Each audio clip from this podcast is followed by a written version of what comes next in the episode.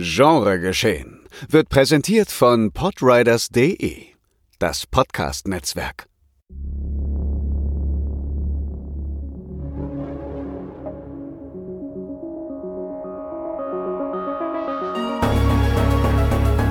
Genregeschehen. Der Podcast über den unkonventionellen Film. Mit Daniel Schröckert, André Hecker und Tino Hahn.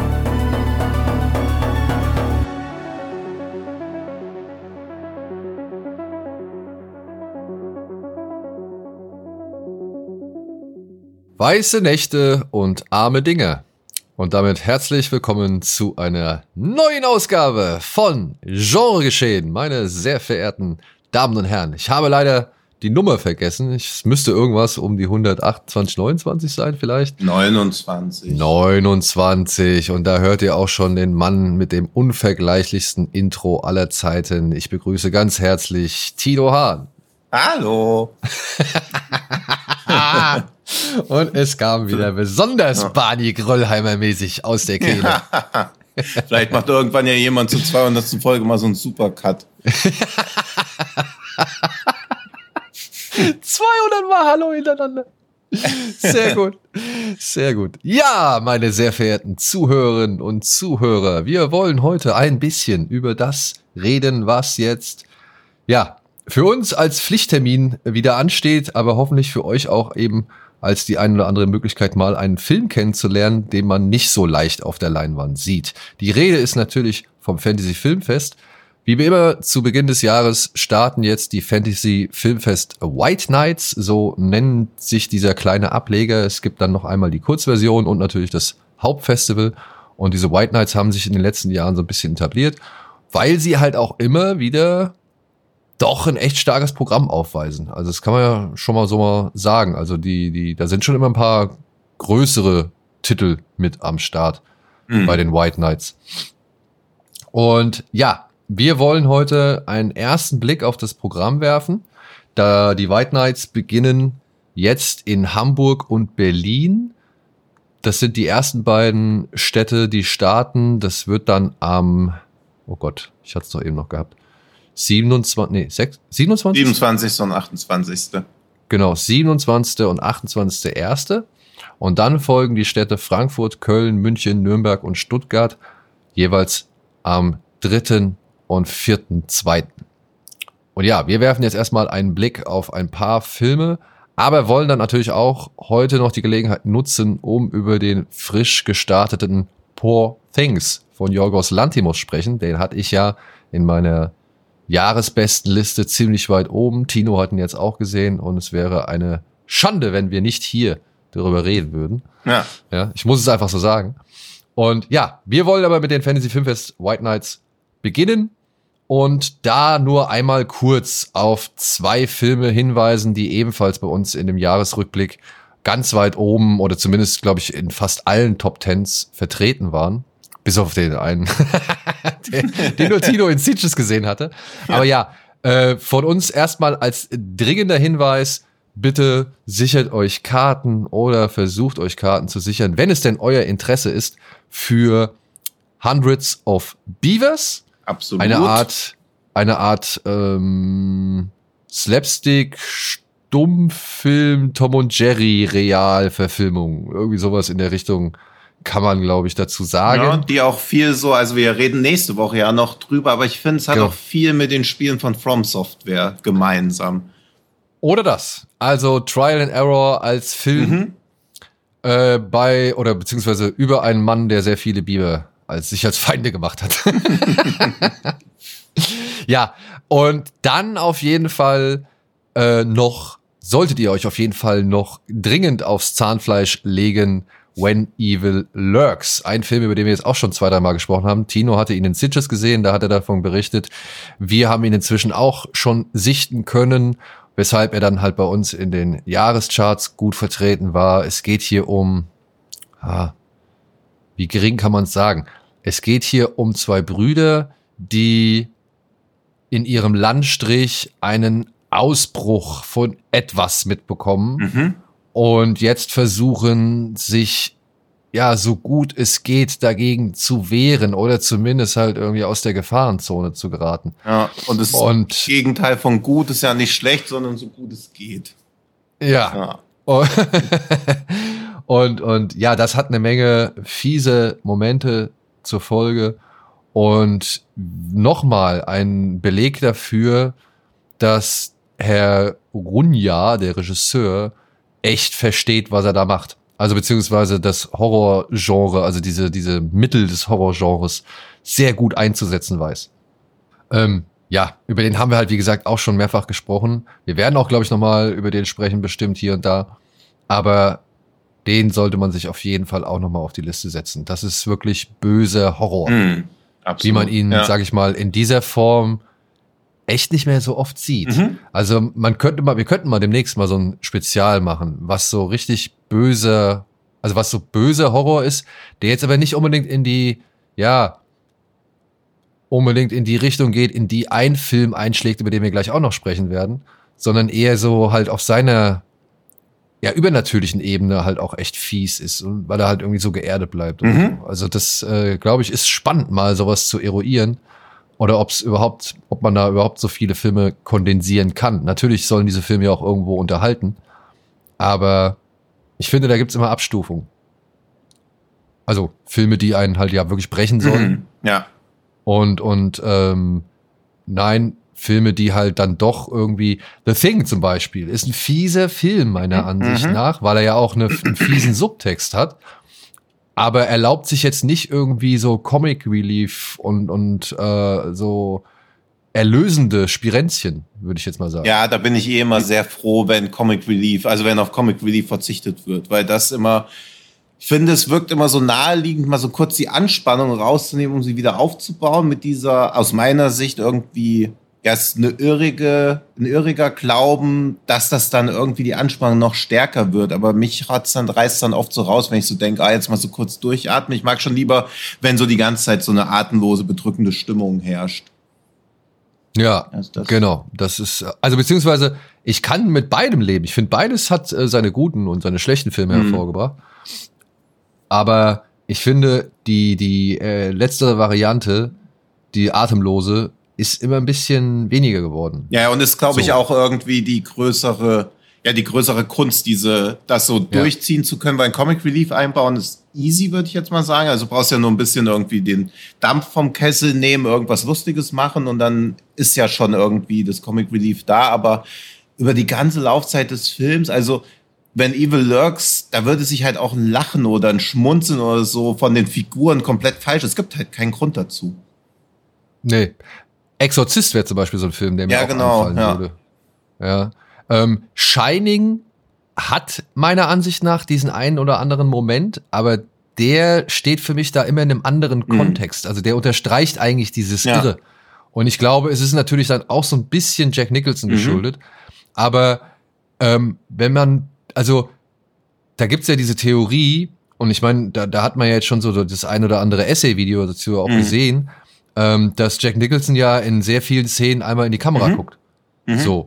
Und das tritt ja in einer Häufigkeit auf, die nicht zufällig sein ja. kann. Also das muss, das muss irgendwie schon eine Absicht haben. Also und wenn Kubrick ihm gesagt hat, ey, guck immer mindestens mal für eine Sekunde in die mhm. Kamera oder wenn Nicholson sich gedacht hat, ich glaube, es wäre ganz geil, mal immer so für eine Sekunde in die mhm. Kamera zu gucken. Also selbst wenn, steckt da ja ein Metatext mhm. drin, der dieses Irre schon wieder, sag ich mal, ein bisschen weiter verflechtet ja. oder dieses Groteske mhm. von mir aus so, ja. Also da würde ich halt auch Shining dazu zählen, dass Shining auch kein Film ist, der sich so wirklich Momente der, der, der Erlösung erlaubt, mhm. so, ja.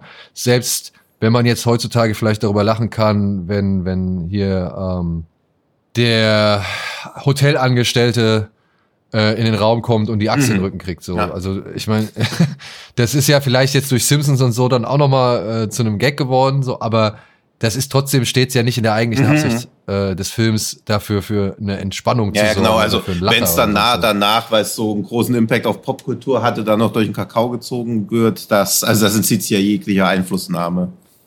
Ja. Genau, genau. Aber ja, ich meine, wie gesagt, das wäre mal ein schönes Thema. Ich glaube, das sollten wir demnächst mal. Ja, das könnten wir wirklich mal machen. Auch sowas wie Invitation oder so. Also halt Filme, wo, wo so eine bleiernde, bedrückende Stimmung drüber liegt oder auch so eine komplett durchgezogene Traurigkeit. Also ich mochte ja auch diese ja. Millennium, diese Pseudo-Spin-Off-Serie zu Akte X so gern, weil ich mich auch nicht dran erinnern kann, dass die Hauptfigur einmal gelacht hat. Weil es gibt halt nichts zu lachen. ja. Gut. Gut. Äh, Aber gibt es denn was bei Dream-Szenario? Gibt es da was zu lachen, um mal eine Delling-Überleitung oh, zu ja. Oh ja, da gibt's tatsächlich eine der ja, lustigsten und gleichzeitig traurigsten Szenen, die ich letztes Jahr im Kino, äh, auf der Leinwand erlebt habe. Ähm, ja, Dream Scenario ist der erste Film, über den wir jetzt ein bisschen ausführlicher sprechen wollen. Es ist der, oh, ich weiß nicht gar nicht, es ist, der hat schon mehrere Filme gemacht. Okay. Ne?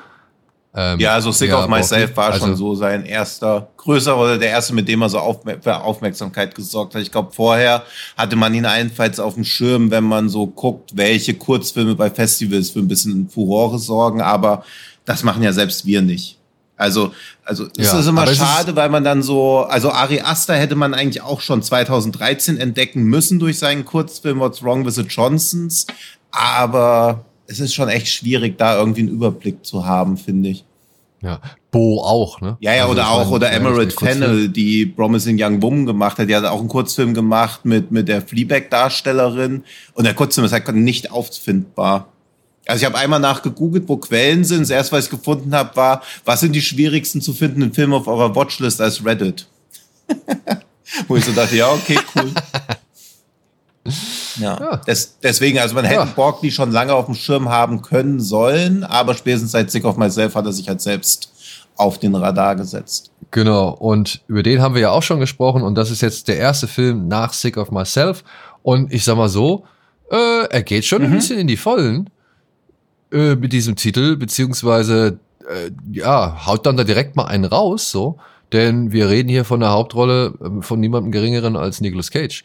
Ich meine, klar, der macht natürlich mhm. viele Sachen, aber im Zuge seiner Verpflichtung, im Zuge des ersten Trailers und diverse anderer Awards plötzlich äh, wurde Cage dann doch etwas mhm. größer mhm. genannt im, im, im, ja, wie soll man sagen, jetzt so bei den anfänglichen bei den anfänglichen Awards. Ja. Und ja, das ist, äh, es gab sogar die, die ja, Oscar-Contender. Das ist, glaube ich, so. Ähm, dieses, also ich glaube, da kommen wir gleich noch drauf zu sprechen, weil mir ging es auch so, aber wie du ja eben im Vorgespräch auch ganz kurz erwähnt hast, und unser Vorgespräch ist immer eher so 60 Sekunden, weil wir ja möglichst alles ungefähr in die Sendung reinnehmen wollen, aber ist der Impact, den der Film hinterlässt, beim Sehen sehr stark und dann fadet er weg. Was ich irgendwie auch wieder ganz schön finde, weil ja auch Träume einen starken Impact auf uns haben, aber am nächsten Morgen weiß man oft gar nichts mehr. Also so kommt also Ja, aber ich weiß nicht, ob das nee, die glaube ich auch nicht, aber dieses, also ich hatte es ja auch schon in unserer Best-of-Folge gesagt, dass ich ihn ja in meinen Top Ten drin habe, obwohl ich finde, dass er so viel Potenzial verschwendet und mir würde jetzt auch kaum ein Film einfallen, wo ich sagen würde, so viel Potenzial wird vergeudet, beziehungsweise so gut sind die ersten zwei Drittel, dass das letzte Drittel dagegen so abstinkt. Also es ist echt ja. krass. Also mir fällt wirklich nichts ein als Vergleich. Aber, ja. Aber vielleicht fällt dir was ein, während ich mal die Inhaltsangabe kurz zum Besten gebe. Denn hast du ein paar ja, Sekunden. Nein, wir können Einmal kurz für alle diejenigen, die nicht wissen, worum es geht. Ein glückloser Familienvater, gespielt von Nicolas Cage, lebt ein unauffälliges Leben, bis er eines Tages unversehens in den Träumen von Millionen von Menschen auftaucht. Über Nacht wird er berühmt und erhält die Aufmerksamkeit, die ihm seinem Beruf als Professor lange verwehrt blieb. Doch sein neuer Ruhm hat einen Preis. Seine Traumerscheinungen nehmen zunehmend albtraumhafte Formen an, die in Gewalt münden. Er muss sich mit den Konsequenzen und dunklen Seiten seines unerwarteten Ruhms auseinandersetzen. Ja, und das ist so ein bisschen der Knackpunkt, möchte ich jetzt mal sagen. Ich fand eigentlich den ersten Moment fand ich schon mal richtig geil. Beziehungsweise die ersten Momente fand ich richtig geil. Denn ich hätte zum Beispiel echt noch mehr Interesse daran gehabt, zu ergründen, wie es ist, dass du ständig aufs Neue wieder Leuten mhm. begegnest, mhm. die von dir geträumt haben. Weil ich glaube, mhm. da wäre eine Menge Potenzial gewesen. Ja, ich verstehe, dass man da irgendwie das Ganze dann auch irgendwie in so einer, keine Ahnung, Messias-Satire mhm. oder sowas ausarten ja. lassen kann. Kein Thema, ne? Kein Thema. Ähm, aber so allein dieses, ich meine, das dauert doch, bis man feststellt, okay, da träumen mhm. Menschen von mir. Wenn Menschen von mir träumen, die ich vielleicht sogar sogar ein bisschen entfernt kenne, ist das für mich nicht unbedingt ein ein ähm, ein mhm. besonderes ja. Ereignis oder so. Das verwundert mich nicht allzu sehr. Ein Universitätsprofessor, der tagtäglich vor, ich sag mal, 15 bis mhm. 80 Studierenden ja. sitzt, so, ne? Ähm, dass der in verschiedenen Träumen auftaucht von all diesen Menschen. Mhm. Kann ich auch nachvollziehen. Ich meine, Nicolas Cage hat ja auch dann die Erscheinung, die, sag ich mal, sich dann doch ein bisschen einprägt, weil er ja, sag ich mal, mit seiner Halbglatze und diesen, diesen Haaren da nur an der Seite und, und seiner eher, weiß nicht, nicht ganz mhm. sicheren Art in dem in seinem Auftreten, ja, mhm. kann er ja schon im Gedächtnis bleiben. Also wenn, sag ich mal, auch diese Studierenden von ihnen träumen würden, auch das fände ich irgendwie, sag ich mal, nicht wirklich überraschend. Aber jetzt kommen ja Leute an, äh, auf der wildfremden, also wildfremde Menschen mhm. auf der mhm. Straße oder im Café mhm. oder keine Ahnung, im Bus, in der Bahn und sonst irgendwas so. Solche Situationen hätte der Film meiner Ansicht nach noch ein bisschen mehr ausreizen können. Das ja. fand ich ein bisschen zu schnell abgehandelt, weil dann ist es doch auch spannend, was die einzelnen Leute mit dir machen oder was du über die einzelnen Leute erfährst, mhm. anhand ihrer Träume, ja, in denen du auftauchst. So, da hätte man ja echt ein schönes und so eine ja. Conditio Humana. Und ich finde halt auch, dass der Film können. kleiner hätte bleiben sollen. Also Sick of Myself funktioniert ja gerade so gut, weil es halt so diesen dass Leute nichts können oder nicht keine große Kunst hervorbringen, aber trotzdem sich als Künstler wahrnehmen und sie ohne irgendwelche Talente dann auch irgendwie Aufmerksamkeit einheimsen, will das hier so ähnlich. Also er kann ja auch nichts, er taucht einfach nur in den Träumen auf.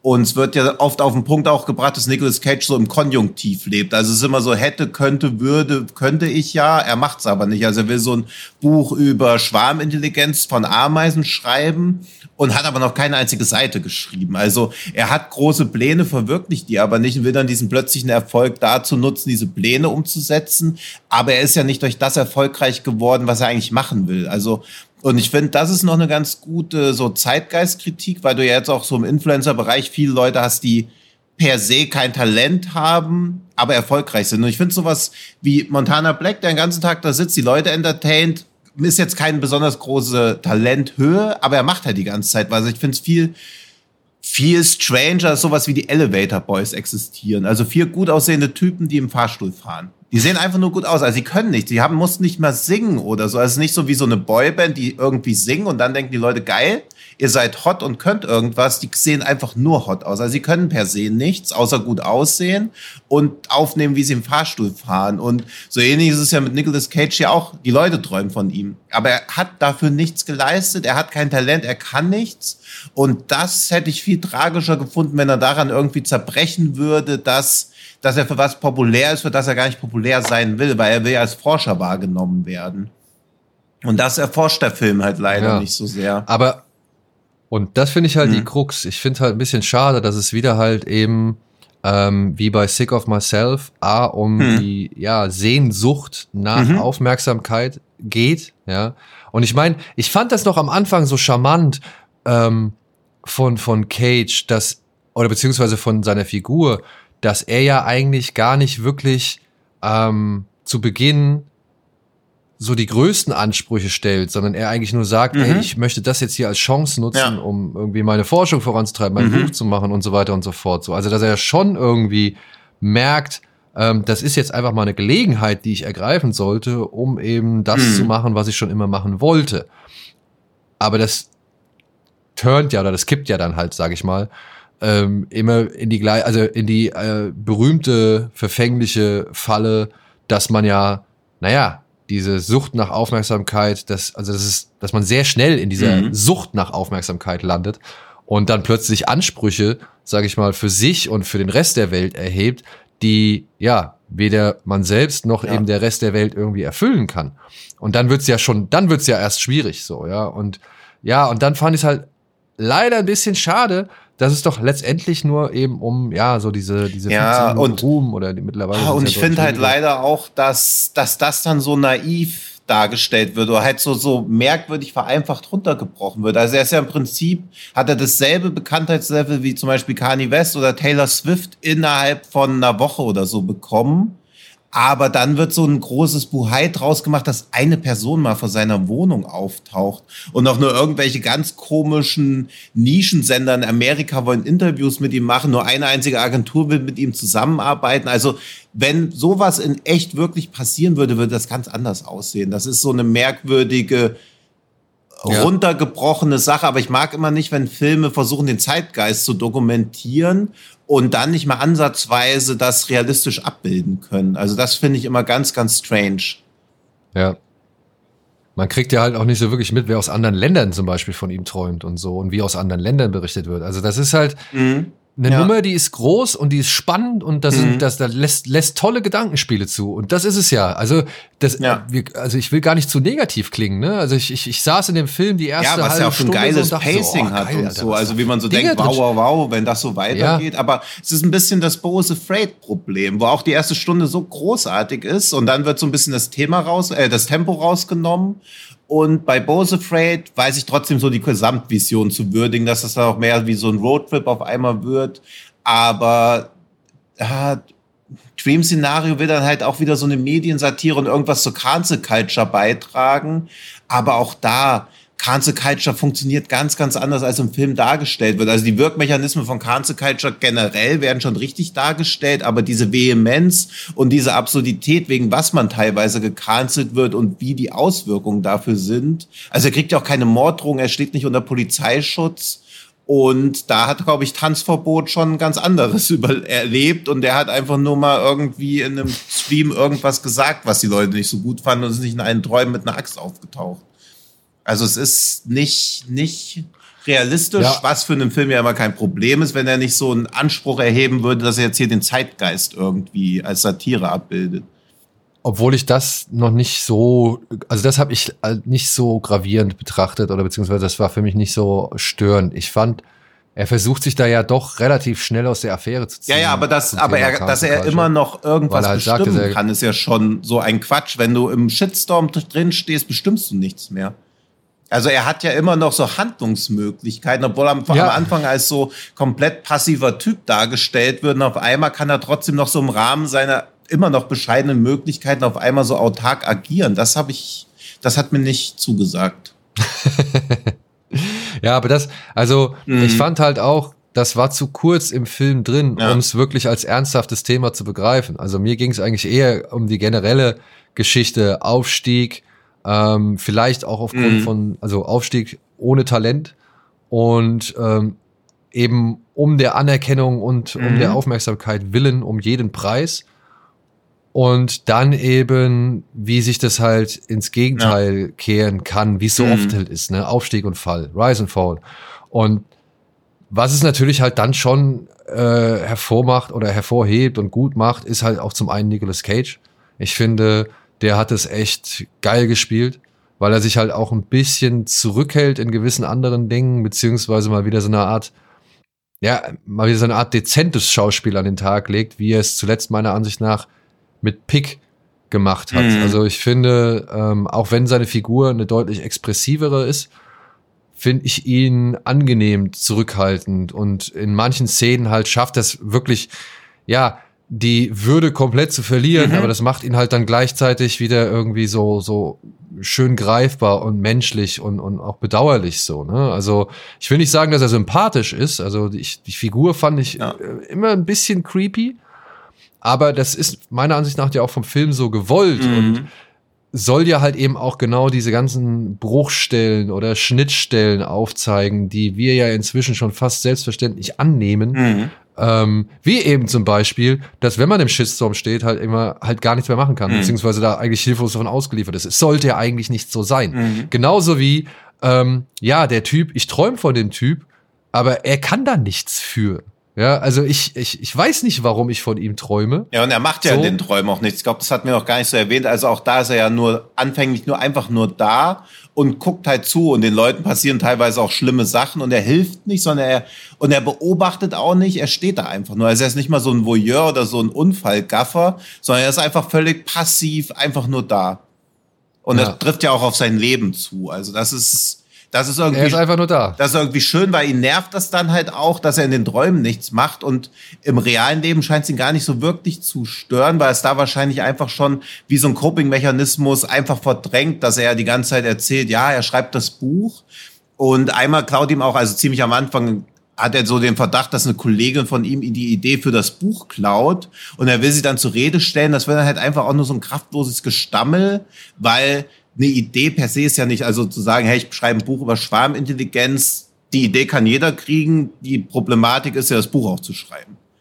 Und er macht das halt einfach nicht. Also bei ihm ist immer der Gedanke irgendwie schon genug und die Tat fehlt halt immer. Und das ist in den Träumen ja genauso. Aber das scheint ihn mehr zu stören als das, was im realen Leben bei ihm abgeht. Also das mochte ich alles gern, wie er sich selbst so, ja, sich selbst nicht erkennt oder sich selbst auch so verleugnet und deshalb so, ja, er wirkt so wütend und kraftlos gleichzeitig, weil er gar nicht weiß, wie er sich artikulieren soll. Also das macht Cage wieder echt super gut. Und ich finde, das wird auch geil durch die Inszenierung unterstützt. Also dieses 16 auf 16 Millimeter Film ist ja alles gedreht, deswegen ist alles so grobkörnig und jetzt nicht so wirklich Dokumentarfilm-Style. Aber so diese Traumsequenz von seiner Tochter am Anfang, wo auf einmal alles so nach oben schwebt, das wirkt halt so beiläufig. Also das mochte Ja. ich sehr gern, dass er auch in den, auch die Träume, die er zeigt, das, da wird sich nicht durch die Bildsprache oder so abgegrenzt. Das sieht halt genauso aus wie sein Alltag. Genau, und das fand ich auch Ja. cool, wie er damit gerne mal spielt. Auch wieder so eine Möglichkeit, Ja. ne? Man hätte so viel machen können, so von wegen, wo du halt jedes Mal denkst. Alter, was, was ist denn jetzt los? Habe ich was Ja. verpasst? Und dann merkst du, ah, okay, das war wieder ein Traum, alles klar, ja. Das fand ich eine echt auch eine geile Mhm. Entscheidung das hat zu geilen Momenten und geilen Überraschungseffekten geführt. Ja, ey, aber dann kommt halt auch so ein bisschen dieses letzte Drittel und ich will da gar nicht zu sehr ins Detail gehen. Ich glaube, dass wir haben jetzt auch schon echt ausführlich ja, über aber- den Film gesprochen. Aber dann kommt halt dieses letzte Drittel und bringt noch, fügt dem Film noch etwas hinzu, was ja den, den finalen Eindruck, der, den wir jetzt hier eigentlich schon die ganze Zeit en Mhm. Detail, sage ich mal, ein bisschen ausgebreitet haben, nochmal bestätigt. Denn da kommt wieder noch eine Facette hinzu, die aber halt sich wie vieles zuvor ein bisschen zu knapp behandelt anfühlt. Ja, und auch so Ja. dieses, also, was ich bei Broccoli ja immer so gern mag, oder bei den Sachen, die ich bisher von ihm gesehen habe, dass er sehr genau hinguckt und halt auch so schmerzhafte Beobachtungen trifft. Aber das, was er dann am Ende macht oder so zeigen will, das ist halt so richtig kraftlos, finde ich. Also das ist, diese Vergleiche sind halt immer müßig. Mich nervt auch, dass alles, was irgendwie ein Device einführt, was es noch nicht gibt, was aber durchaus existieren könnte, immer mit Black Mirror verglichen wird. Aber die letzte halbe Stunde könnte halt auch eine der schwächeren Black Mirror-Folgen sein, wo man sich dann so denkt, ja, sowas mag wohl wirklich mal passieren. Und sowas ähnliches gab es bei Black Mirror halt auch schon. Und es ist halt eher so ein bisschen so eine Satire auf Influencer, die aber auch inszeniert ist wie eine Satire auf Influencer. Und es fühlt sich auch so ein bisschen an wie ein nicht so gutes Skit von Saturday Night Live. Also ich habe das irgendwie nicht mehr gefühlt, was er da. Also ich habe verstanden, was er da machen will, aber es war irgendwie nicht so spannend, weil ich auch die ganze Zeit dachte, im Film Mittelpunkt steht halt immer, dass er dieses Buch über Schwarmintelligenz schreiben will. Dann träumen Millionen von Menschen von ihm, aber es geht nie wieder um Schwarmintelligenz. Also das ist halt auch so, Ja. so merkwürdig, diese Andeutung, dass doch vielleicht das irgendwie Teil von einem Ganzen ist oder so. Und ich hätte es auch schlimm gefunden, wenn am Ende rauskommt, dass er in Wirklichkeit Gott ist oder sonst irgendwas und alle Menschen ihn dann irgendwie deshalb von ihm träumen oder irgend so eine. Also ich bin irgendwie froh, dass es nicht diese Schwarmintelligenz-Richtung genommen hat, aber dann verstehe ich auch nicht, warum das etabliert wird, weil der Film ja auch so reinwirft, ob es vielleicht ein Mandela-Effekt ist, dass deshalb alle von ihm träumen. Es werden viele so, so Buzzwords reingeworfen, wo der Film sich so ein bisschen mit aufchest. Aber eigentlich hat er ja auch nur so ein bisschen so einen Creepypasta-Ansatz. Viele Menschen träumen von jemandem, der erst in den Träumen nichts macht und dann doch. Und macht daraus so eine Satire über Medien, Cancel Culture und Influencer, ohne diese Science-Fiction-Aspekte noch wirklich zu bedenken. Und gegen Ende kommen dann noch auf einmal wieder so Science-Fiction-Elemente ins Spiel, die aber auch, wo ich so denke, ja, okay, das wird es in zehn Jahren wahrscheinlich wirklich geben, so what? Ja, zumal es ja eigentlich letztendlich dann doch gar nicht so sehr darum geht, sondern eben eigentlich um die Tragik, wie diese Familie da auseinander Ja, ja, und da-. Und das ist dann ja. halt wieder, Und das ist dann halt wieder so ein bisschen, wo ich mir denke, ah, da hättest du den ganzen, das ganze Aufjazzen hättest du vielleicht gar nicht Ja. unbedingt alles gebraucht. Und so, das- ja. Hm? Oder nur, nur ein bisschen knapper dann, dann halt. Ja, dann ist es halt knapp so, aber dann verstehe ich wenigstens den Kern. Und das war ja dann irgendwie, wenn es wieder nur so auf das Individuelle am Ende runtergebrochen wird, das fand ich irgendwie wieder ganz schön, weil dieses Ende an sich ist ja stark, gerade weil man es ja auch irgendwie auf zweierlei Weise interpretieren kann. Aber dann verstehe ich halt nicht, warum der Und- Film so eine große Klammer aufmacht, weil diese, du erholst dich von dem Shitstorm ja auch nicht mehr. Also, also es ist ja auch nicht so, als ob dann alles vergeben und vergessen wäre und er noch mal so weiterleben könnte wie davor. Das, das ist ja nicht so. Also es wirkt alles so, ja, okay, das, was wir die letzte halbe Stunde gesehen haben, das ist, das ist wieder jetzt weg. Also aus dem kollektiven Gedächtnis gestrichen. Aber es ist halt einfach nicht so. Es hat vieles im Film keine Konsequenzen, was gezeigt wird. Obwohl auf der anderen Seite muss man aber auch fairerweise sagen, ich meine, natürlich, es gibt eine Menge Menschen, die waren mal sehr groß in der Mhm. Aufmerksamkeit und von denen hörst du halt gar nichts mehr.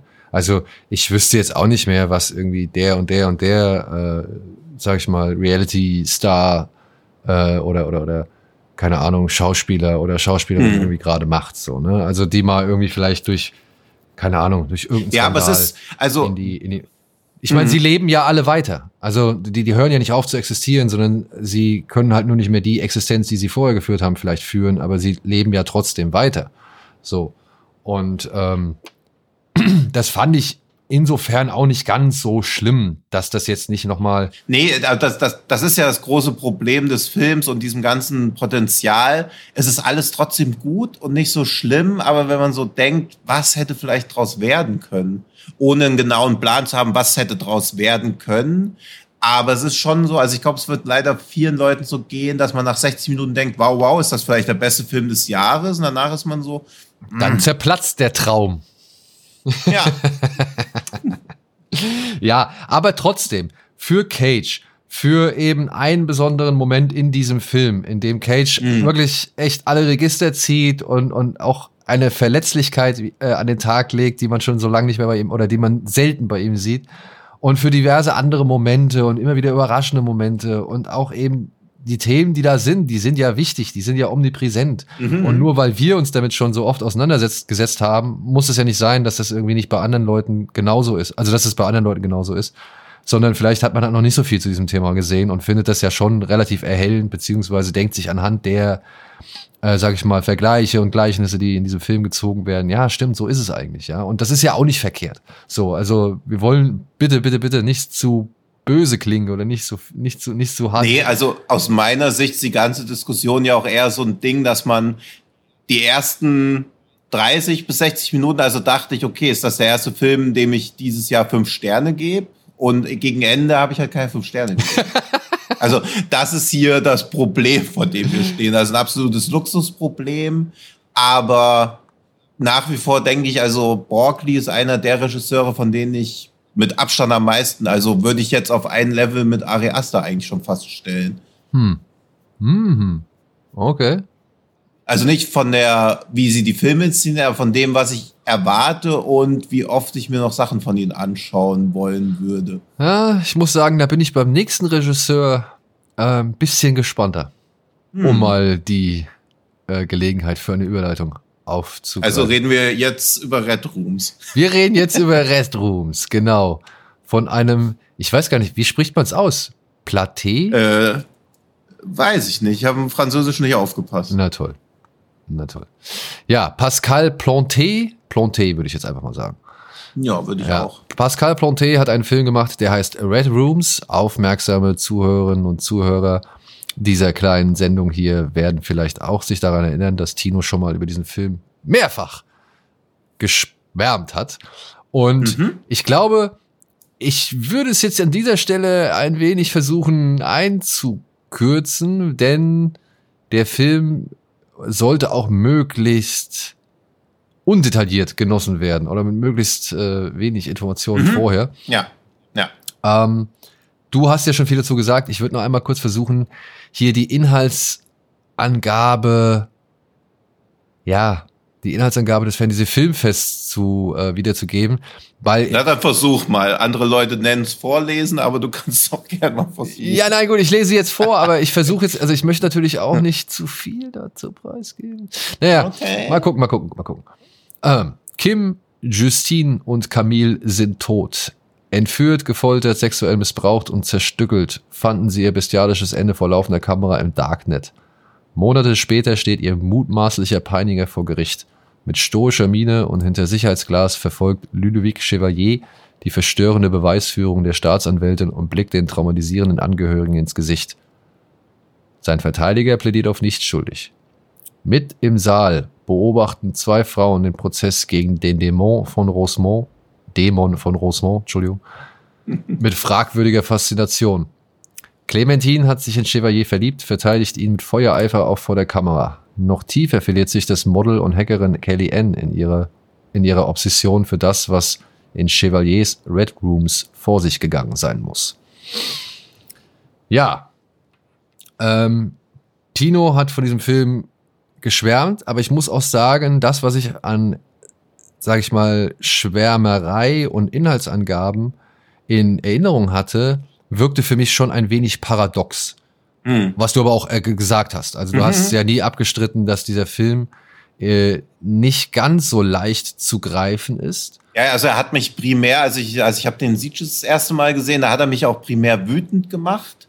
Und ich war auch so, ja, in so einer merkwürdigen Gefühlssituation, dass ich nicht wusste, ob der Film mich wütend macht oder was der Film erzählt hat, mich wütend macht und wie er es erzählt hat. Und dann ist man ja oft so, okay, ist der Film jetzt kacke gewesen oder war er gut? Aber es hat mich halt aufgewühlt, sodass man das ja auch irgendwie so im ersten Impuls irgendwie dem Film zum Vorwurf macht. Aber ich habe viel, also immer wieder über den Film nachdenken müssen, wie er die Figuren zeigt, wie er Szenen inszeniert, sodass ich immer mehr gemerkt habe, nee, eigentlich fand ich den schon echt richtig stark. Aber es ist halt so ein Film, wo ich auch so, ja, also das, das ist halt so ein typischer Film, dem man auf Letterbox nie ein Herz geben würde.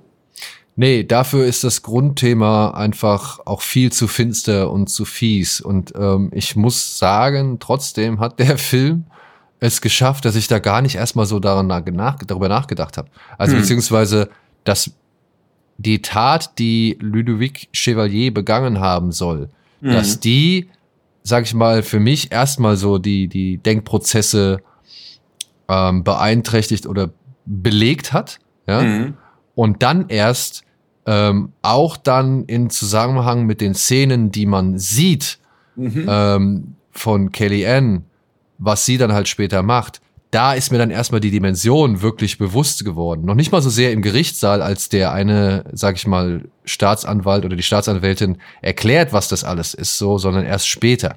Mhm. Und das fand ich schon ziemlich krass.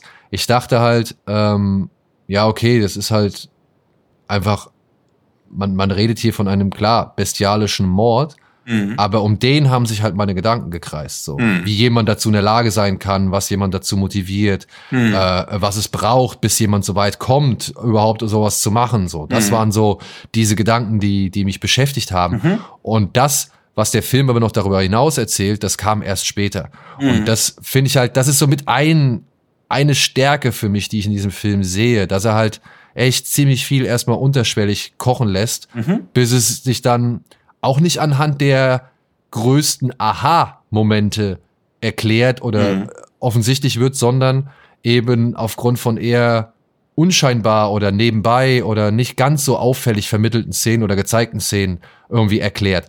Das fand ich schon, das fand ich schon sehr beeindruckend. Dann haben wir eine Figur, eine Hauptfigur. Also ich muss es sagen, äh, Herr Joachim Trier kann seinen schlimmsten Mensch der Welt äh, gerne getrost in Frankreich lassen, äh, in den, oder in, in Dings in, in Skandinavien lassen. Mhm. Hier haben wir einen deutlich schlimmeren Menschen. Also ich musste tatsächlich sehr oft an Worst Person in the World Mhm. denken. Nur Ja. dass die, dass die Dame hier halt nicht in, in so sehr auf Achselschweiß und, und eine Selbstfindung fokussiert ist, sondern Mhm. eben halt auf ja Gerichtsprozesse und letztendlich Snuff-Filme. Ja, weil man Und- hinterfragt oder man fragt sich halt die ganze Zeit, was ist ihre Motivation, was ist ihr Antrieb? Und man beißt sich halt da irgendwie auch so die Zähne aus. Also es ist halt so ein merkwürdig frustrierender und unbefriedigender Film, aber gerade das macht so den großen Reiz aus, finde ich. Und das ist jetzt etwas, Normalerweise Hm? ist sowas gerne mal etwas, was ich erst im Nachhinein registriere beziehungsweise honoriere, so wo ich dann im Nachhinein denke, ja stimmt, eigentlich genau, jetzt hat er mich ja eigentlich bei den Eiern gehabt, der Mhm. Film, oder hat er mich genau da gehabt, wo er mich haben will. Ja, ich hab's nur nicht begriffen. Während Red Rooms war das einer der selteneren Fälle, wo es mal andersrum war. Hm.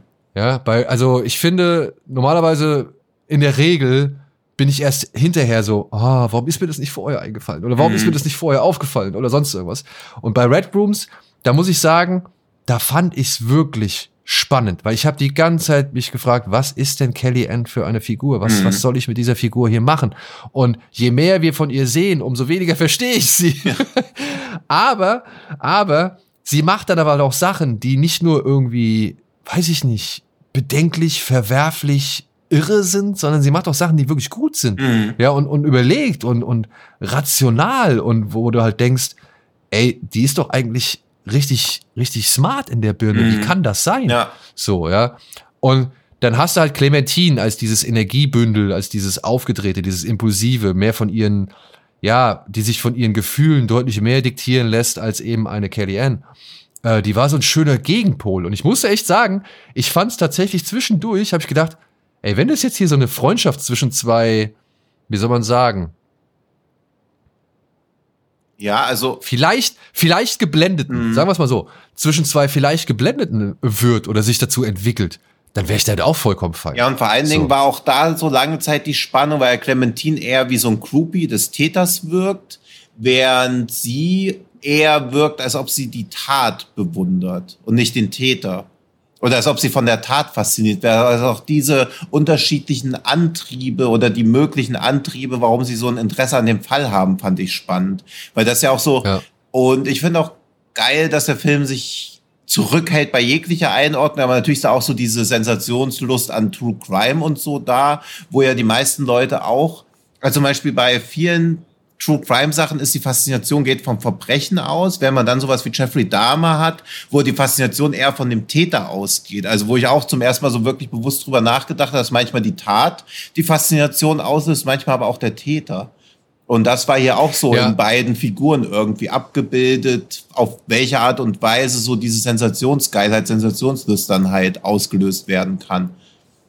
Ja, oder auch, was, was ja auch so ein, so ein Thema ist, äh, was der Film auch vermittelt, eben, wie, wie, wie schlimm das eigentlich mit anzuschauen Mhm. ist, wenn sich jemand so hörig jemand gegen, gegenüber jemand Mhm. anderem fühlt und man nicht nachvollziehen kann, warum, weil man genau mitbekommen hat oder weil man halt wirklich diese Person, die man, die da verehrt wird, in Frage stellen muss, Ja. ja, so, weil, weil, man, weil man auch nicht ganz versteht, wo das herkommt, ja, also, dass das, äh, also, man lässt dabei ja vollkommen außer Acht, was da eigentlich dazu geführt hat, dass dieser Ludovic Chevalier überhaupt in den Ja. Nachrichten ist, dass er überhaupt begehrt werden kann. Ja, und das, das So, ist ja. halt auch schon fast schon so wie so, wenn, wenn Leute einer Verschwörungstheorie anhängen und man selber nicht und einem offenkundig ist, warum das alles Bullshit ist, aber die Leute an dem breit's einfach ab, weil Clementine sagt ja dann auch so, ja, wenn man in seine unschuldigen Augen schaut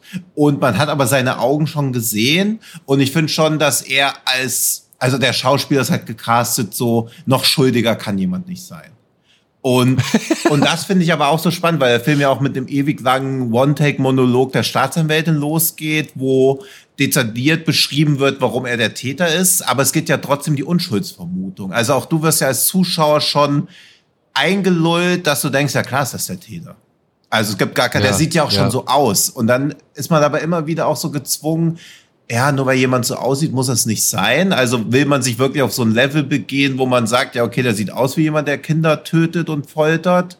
Oder will man halt irgendwie auf Seite der Justiz oder der Gerechtigkeit stehen, des Rechts und sagen, ja, okay, solange hier kein eindeutiger Beweis erbracht wird, halte ich ihn nicht für unschuldig. Und dann ist auch von Clementine wieder gerechtfertigt, dass sie in ihm einen unschuldigen Menschen sieht, der einfach nur in einem Showprozess gerade drin steckt, weil es so eindeutig er nach Täter aussieht, so uneindeutig sind ja, ist ja die Beweislage eigentlich. Aber, und man muss aber auch sagen, wie schnell ist man dann dabei, zum Beispiel auch Clementine in eine irre Ecke zu Ja, stellen? genau, obwohl sie ja, auch und- also sie tut ja niemandem weh. Also, aber man, man urteilt halt permanent über die Leute. Also man ist in einem Gerichtssaal, wo quasi so eine subjektive Vorverurteilung auf keinen Fall stattfinden sollte. Und die ganze Zeit fällt man Urteile über die Leute. Ja.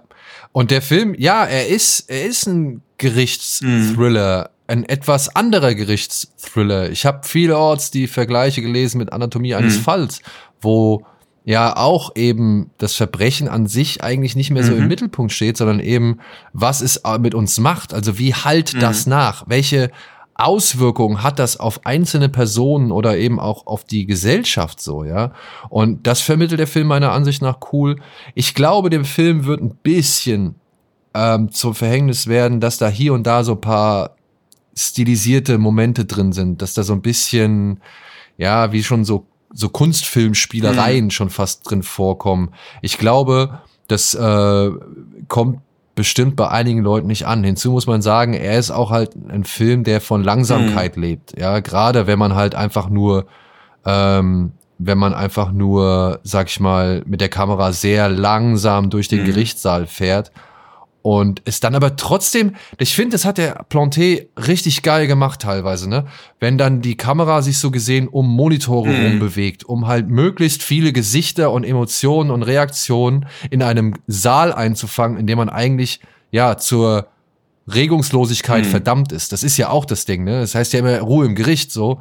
Und du siehst, du bist da, du wirst da Zeuge von etwas wirklich sehr Schrecklichem oder oder beziehungsweise du du dir wird etwas unfassbar, also fast unvorstellbares fast äh, mhm. protokolliert und und muss dann halt irgendwie da regungslos irgendwie das über dich ergehen lassen, ja und wie er da mit der Raumaufteilung und mit den Bildern und den Perspektiven spielt, das fand ich das sehr sehr auch. geil. Also inszenatorisch und, ist das alles echt saustark. Und, und ich muss auch sagen, und das ist dann auch etwas, was mich dann an äh, zum Beispiel eben Zone of Interest äh, sehr mhm. stark mhm. erinnert hat. Weil auch hier ist so eine Dissonanz, ist so eine, so eine, so eine mhm. Widersprüchlichkeit. Wir sehen eigentlich nur diesen Typ da in seinem Glaskasten. Und ich meine jetzt mal ehrlich, der hängt da wie ein Schluck mhm. Wasser in der Kurve. Und wenn man sich ihn so an, ansieht, ist es auch eher ein Häufchen mhm. Elend eigentlich. Oder man kann ihn auch, ich kann auch wirklich verstehen, wenn Leute da sitzen und denken, oh Mann, ey, Alter, guck dir den doch mal an. Ja, äh, ja gerade weil sich ja auch alle so im Internet oder so auch ihre eigene Version der Wahrheit zurecht gegoogelt haben. Also die Beweislage wird ja dann schon immer stärker, so dass eigentlich nur sein Geständnis fehlt. Aber für Clementine ist das egal. Also sie hat sich einfach ihre alternative Wahrheit erschaffen und glaubt die dann einfach. Und Fakten spielen gar keine Rolle. Und das finde ich halt auch spannend, dass in einem Gerichtsfilm, Gerichtssaalfilm, wo ja nur Fakten eine Rolle spielen sollten, dann so diese Irrelevanz von Fakten auch so eine große Rolle einnimmt. Ja. Ja, und die, das, ja, dass das Grauen mhm. mehr im Kopf entsteht. Ja. Also, das muss man dem Film auch sehr, sehr äh, hoch anrechnen.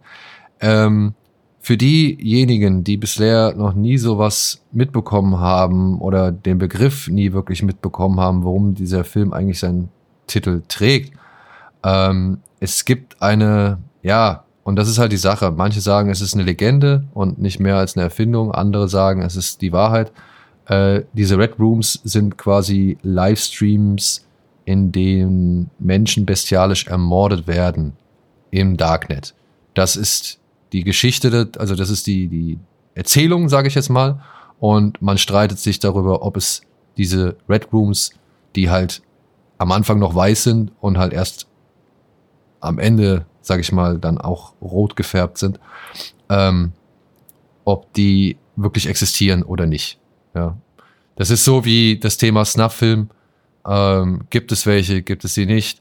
Heutzutage kann man ja anhand von Live-Leak und so weiter fast schon gar nicht mehr das alles mhm. wirklich einordnen, beziehungsweise ähm, gar nicht mehr so wirklich verneinen, weil es gibt natürlich Hinrichtungsfilme, ähm, zählen die jetzt als Snuff-Film oder ist es einfach nur irgendein Propagandamittel oder sonst irgendwas? Aber ich finde, da sind die Grenzen äh, fließend und verhehlen oder verhüllen auch nicht oder beziehungsweise können auch egal wie man es jetzt nennt, nicht ungeschehen machen, was passiert ist, beziehungsweise halt die, die, die Unmenschlichkeit oder die Grausamkeit oder das Unfass, die Unfassbarkeit von dem Ganzen, dass man halt sowas festgehalten hat auf, auf Video oder, oder Handy mhm. oder sonst irgendwas, äh, irgendwie in einen ansatzweise verwässern oder sonst irgendwas oder vergessen lassen so ja das ist halt das Thema ähm, und ja, also darauf basiert das und jetzt ist halt die Frage, legt man das als Tatsachen-Thriller vielleicht aus oder eben als,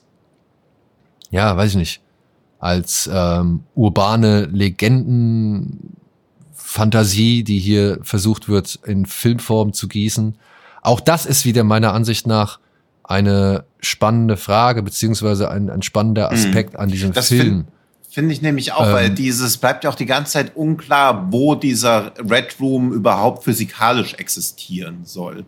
Also er ist ja als Metapher ja. drin, aber er muss ja auch real existieren. Ich finde halt auch, dass man den Film auch so lesen kann, dass der ganze Gerichtssaal auch irgendwie ein Red Room einfach darstellt.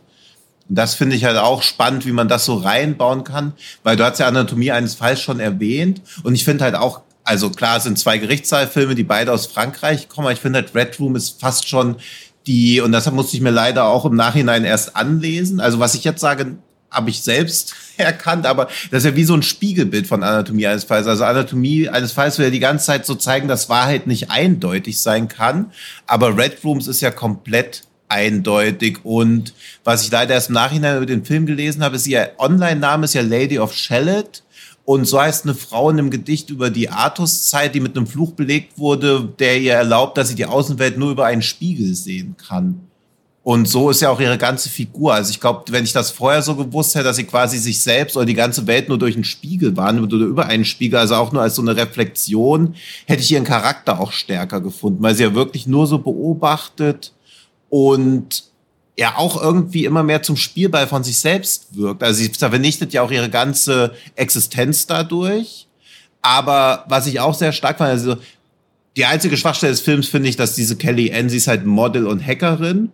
Das ist eine sehr dankbare Kombination, finde ich, für den Film.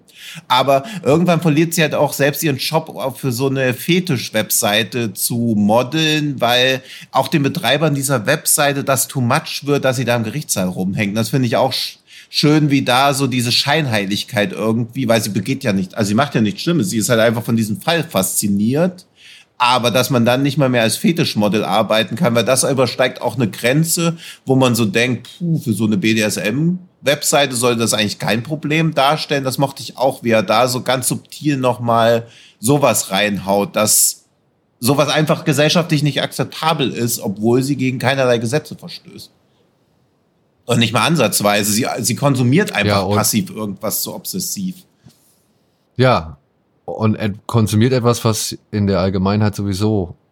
Ja, aber was ja viel, viele Leute machen. Also wenn man dann sieht, wie Leute irgendwie im Spotify-Rückblick posten, dass sie tausend Stunden True Crime gehört haben. Also sehe ich jetzt keinen großen Unterschied dazu und zwischen Kelly Ann in dem Film. Also von dem, was man von außen mitkommt, wenn man irgendwie sie, wenn man ihr Arbeitgeber ja. ist oder mit ihr befreundet ist, ist das, finde ich, genau das Gleiche.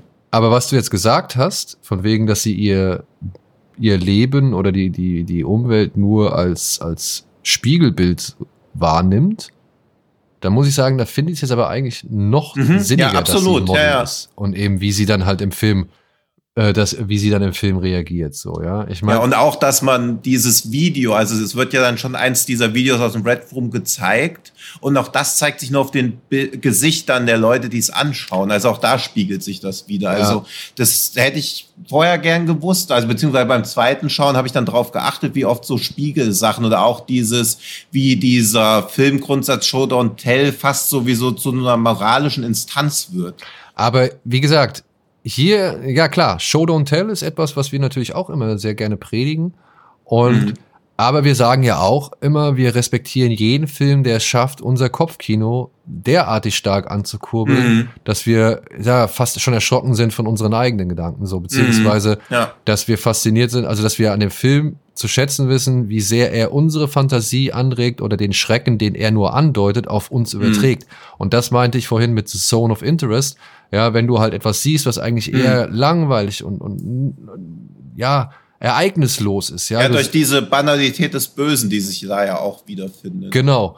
Ja. Ähm, also du siehst eigentlich ganz normale Dinge, aber du hast dann halt auf der Tonspur oder halt irgendwie durch vielleicht den einen oder anderen geschickten Winkel ähm, das Wissen, ey, da passiert noch mehr und da passiert was richtig Schreckliches und das ist, steht eigentlich schon im Gegensatz zu dem, was eigentlich nur zu sehen ist, nämlich zwei Frauen, die zum Beispiel vor einem Bildschirm sitzen. Und ähm, das, das fand ich, oder halt zwei Frauen, die vor einem Bildschirm sitzen und entsprechend reagieren. Ja, und das halt auch noch auf unterschiedliche Art und Weise. Also da passiert so viel gleichzeitig, obwohl man halt wirklich nur zwei Frauen sieht, mhm. die auf dem Bildschirm gucken. Und das meinte ich damit. Das schafft auch, äh, das ist, das hat mich sehr stark an Zone of Interest erinnert. Ähm, mhm. weswegen ich den Film auch eher bei Zone of Interest irgendwie sehen würde, weil er halt vom Gedanken her deutlich mehr, wie sagt man dazu, evoziert. Mhm. Ja. Evoziert, ähm, ja. Als zum Beispiel eine Anatomie eines Falls, wo es nur darum geht, die, die Befindlichkeiten einzelner, sag ich mal, Gesellschaftsschichten und, und, mhm. und äh, moralischer Instanzen irgendwie auszudröseln, die halt in einem Gerichtssaal vorgetragen werden. Und mhm. hier geht es ja über den Gerichtssaal hinaus, meiner Ansicht nach. Hier geht es ja, ja hier soll ja gezeigt werden, was eigentlich da im kleinen Stillen äh, verhandelt werden sollte. Ähm, welche Wellen es schlägt, also wie, wie schwer dieser, ja, dieser, dieses Rausreißen von drei menschlichen Leben auf die Gesellschaft einwirkt. Und äh, mhm. das, finde ich, schafft der Film halt neben dem Psychogramm einer wirklich schwer einzuordnenden Figur, mhm. äh, wirklich, hat, also wirklich, das hat mich fasziniert und gefesselt. Ich fand Mich auch, weil ja gar keine Figur, also auch Clementine verachtet man ja eher, man kann nicht mal mehr Mitleid für sie haben, weil der Täter ja so eindeutig als Täter inszeniert ist, dass man so denkt, naja, sie ist irgendwie verwirrt oder so. Also ich verstehe immer diese, ich verstehe es auch nicht wirklich, aber so jemand wie Jeffrey Dahmer kriegt ja auch Heiratsanträge ins, ins Gefängnis und so geschickt, wo ich noch so denke, ja, ich verstehe, obwohl ihr wisst, er hat diese Taten begangen, dass ihr euch irgendwie in so jemanden verknallt, aber selbst diese Möglichkeit sehe ich bei Red Rooms halt einfach nicht. Deswegen kann ich auch für Clementine kein Mitleid empfinden, sondern eigentlich auch nur Verachtung. Und es ist halt gar keine Figur da, mit der man auch nur ansatzweise irgendwie mit sympathisieren kann. Und das wird's halt schwierig, ne? Das wäre hm. vielleicht dann der Hinweis. Also Leute, der Film er ist nicht von irgendwelchen großen dramatischen Szenen geprägt oder da ist kein ausladendes Schauspiel dabei. Das ist alles sehr, ich will jetzt fast schon sagen, spröde. Das ist nüchtern, das ist sehr unterkühlt. Man hat hier so ein bisschen vielleicht, ja, die kanadische Version von Nicholas Winding Reffen in seinen äh, ultrastilistischen Zeiten so. Ähm, aber auch dann mit einer mentalen Härte eines Nicholas, äh, zu der Nicholas Winding Reffen äh, fähig ist, sage ich jetzt mal. Ähm, aber nicht ganz so, nicht so ultra stilisiert, sondern halt einfach auch noch ein bisschen trockener und ein bisschen langsamer und mhm. ja, du, wir haben halt eine Hauptfigur oder Hauptfiguren, die halt entweder nicht sympathisch oder schwer zu greifen oder halt irgendwie irre sind oder halt schräg sind oder keine Ahnung oder die halt dafür da sind, um über unsere eigenen Vorurteile und Gedanken zu stolpern und das ist schon, da muss man schon Bock drauf haben. ja. Glaube ich. Aber ich weiß nicht, wenn ihr so Filme mögt, die wir jetzt aufgezählt haben, oder beziehungsweise euch auf so Filme einlassen wollt, dann kann ich Red Rooms nur empfehlen. Also es ist halt kein Film, keine leichte Kost, aber schon für mich sehr, sehr interessant gestaltet und ja. gespielt und, und auch von den Themen her. Ja, vielleicht mag es nur eine urbane Legende sein. Ich hoffe, dass es nur eine urbane Legende ist und nicht mehr. Ja, ähm, dann macht es umso mehr Spaß ist jetzt vielleicht die falsche Ausdrucksweise. Ja, aber es ist faszinierend, gerade weil er so die Zuschauer, also einen als Zuschauer fordert, durch die Inszenierung auch und auch viele interessante Themen einfach aufmacht. Also es ist halt ein Film, auch wenn man danach eher noch mehr den Glauben an die Menschheit verliert, öffnet er halt so einen Diskurs, was ja irgendwie Anatomie eines Falls auch macht. Also ich finde eh faszinierend, zwei Gerichtssaalfilme aus Frankreich im selben Jahr und sie könnten unterschiedlicher kaum sein. Das ist halt auch so spannend. Also, und gleichzeitig sind sie perfekte Companion Pieces füreinander. Also ja. es, es gibt keine Reihenfolge, in der man sie gucken sollte, aber ich finde, wenn man beide am selben Tag schaut oder so, ist man, glaube ich, erstmal komplett down aber man will sofort sowohl drüber sprechen, wie Ambiguität, äh, wie die wie die Ambiguität von Wahrheit dargestellt werden kann und dass es keine definitive Wahrheit geben kann, sondern immer nur so eine Annäherung und auch diese Darstellung der Banalität des Bösen in ja, so, also Zone of Interest hast du ja schon erwähnt, der ist halt für die meisten noch nicht sehbar, aber bald. Und da ja auch, weil ich zwischendurch auch dachte, am meisten Mitleid empfinde ich noch für den Täter, solange nicht klar ist, dass es eindeutig gewesen ist, weil er halt wie so eine arme Wurst in diesem Käfig einfach drin sitzt. Und da sind auch so viele Details, also die Kamera durchbricht auch nie die Glasscheibe, in der er sitzt. Also er ist halt wirklich komplett von der Gesellschaft auch isoliert, während sich so jemand wie Clementine und die, An und die Hauptfigur einfach frei in der Gesellschaft bewegen dürfen, obwohl sie tendenziell auch irgendwie gefährlich sind oder auch eine andere Art von Psychopath darstellen einfach. Also halt auf jeden ja. Fall ein Film, über den man viel diskutieren kann und dass man aus einem Film rausgeht und aktiv wütend oder aufgewühlt ist, hat man ja auch selten. Ja. Ich muss sagen, der und The Zone of Interest haben mich dazu geführt, nochmal das Urteil von Nürnberg mir anzuschauen. Mhm. Ja. Ja. Und ich muss sagen, Gerichtsfilme, ja, du hast eigentlich nur Leute, die da in der Regel sitzen. Mhm und ein paar halt, die halt aufstehen und ein bisschen dann auch sich bewegen dürfen, aber viel reden, reden, reden, ja. reden und immer viele Gegenmeinungen und, und Argumentationen und Konflikte und so weiter. Aber ich guck mir das, ich, ich guck mir da wirklich, ich guck's ja, gerne. Gerichtszeitfilme mega. Also dieses Jahr war ein super Film, auch dieser Saint Omer war ein mega geiler Gerichtszeitfilm. Diese Kane Mutiny Trial ist halt sehr sehr traditioneller Gerichtszeitfilm, weil er auch ein Remake ist. Das ist der letzte Film von William Friedkin. Also vier mega gute Gerichtszeitfilme in 2023. Richtig stark. Ja, und alle und deswegen, auch einen anderen also Anspruch. Also früher, also es gab ja schon immer gute Gerichtszeitfilme, aber dann, dann hat man sowas wie die Jury, wo man halt so denkt, ja, eigentlich ist das halt auch eher ein Krimi im Gerichtssaal, wo man von Anfang an weiß, was am Ende bei rauskommen soll. Ja, aber ob es jetzt in einer eher wie soll man sagen, leichten, unterhaltenden mhm. Form daherkommt oder halt als so bitteres Moralstück ja. wie eben Red Rooms oder Anatomie eines Falls. Äh, ich genieße es. Ja, also Gerichtssaalfilme werde ich, glaube ich, auch nie überhaben. Ja. Und auch jetzt, ich war echt überrascht, wie, wie, wie, wie leicht ich in äh, Urteil von Nürnberg eintauchen konnte. Ja, den finde ich, also ich glaube, das ist einer, also ich glaube, wenn ich so eine Top 25 machen müsste oder so, wäre er auf jeden Fall dabei. Ja, also, ach ja. Den habe ich auch bestimmt, bestimmt zehnmal schon gesehen. Und es ist nicht ohne. Nee, ne? nee gar nicht. Aber Minuten. dieses, durch diese, also die Themen sind halt zeitlos und schockierend. Die Inszenierung ja. ist aber eher so klassisch. Und dadurch wird der Film aber noch zeitloser irgendwie. Ja. Vor allem, wie es on point ja, ist. Das ist halt wirklich, das ist wirklich erstaunlich. Und ich sag mal so, äh, zum Beispiel so ein Film wie Urteil von Nürnberg, ne, was, also da kannst du jetzt auch nicht irgendwie noch viel, viel mehr äh, verbessern. Wenn du es jetzt runterdampfst, wirst du dem ganzen Anliegen nicht gerecht. Mhm. Ja. Und wenn es jetzt irgendwie, ich meine, du könntest es natürlich noch länger machen, aber irgendwann ne, merkst du halt auch, dass du schon drei Tage im Gericht ja. saßt. So. Aber ähm, so von was, was die Position angeht, wie es geschnitten ist, mhm. wie es immer wieder hochkommt. Ey, Maximilian Schell, ja, Alter, wie geil der gut. ist. Also richtig gut. Ja, also ja. wirklich, wie gut der in diesem Film ist so und äh, wie er dann mit den Perspektiven spielt und so weiter. Da habe ich dann echt gesehen, guck mal, da hat sich Plonté echt was gedacht, was er da mhm. inszeniert so. Ähm, denn es ist nicht einfach nur ein Rehash von solchen Sachen, die halt schon so oft gemacht worden mhm. sind. Ja? Und die allein diese ganzen, diese ganzen Bilder von Burt Lancaster im Vordergrund und dann, was so im Hintergrund passiert, von zum Beispiel auch dieser Frau Wallner, die da im Zeugestand ja. aussagt mit ihrem Rassenschande-Prozess so oder in ihrem Rassenschande-Fall.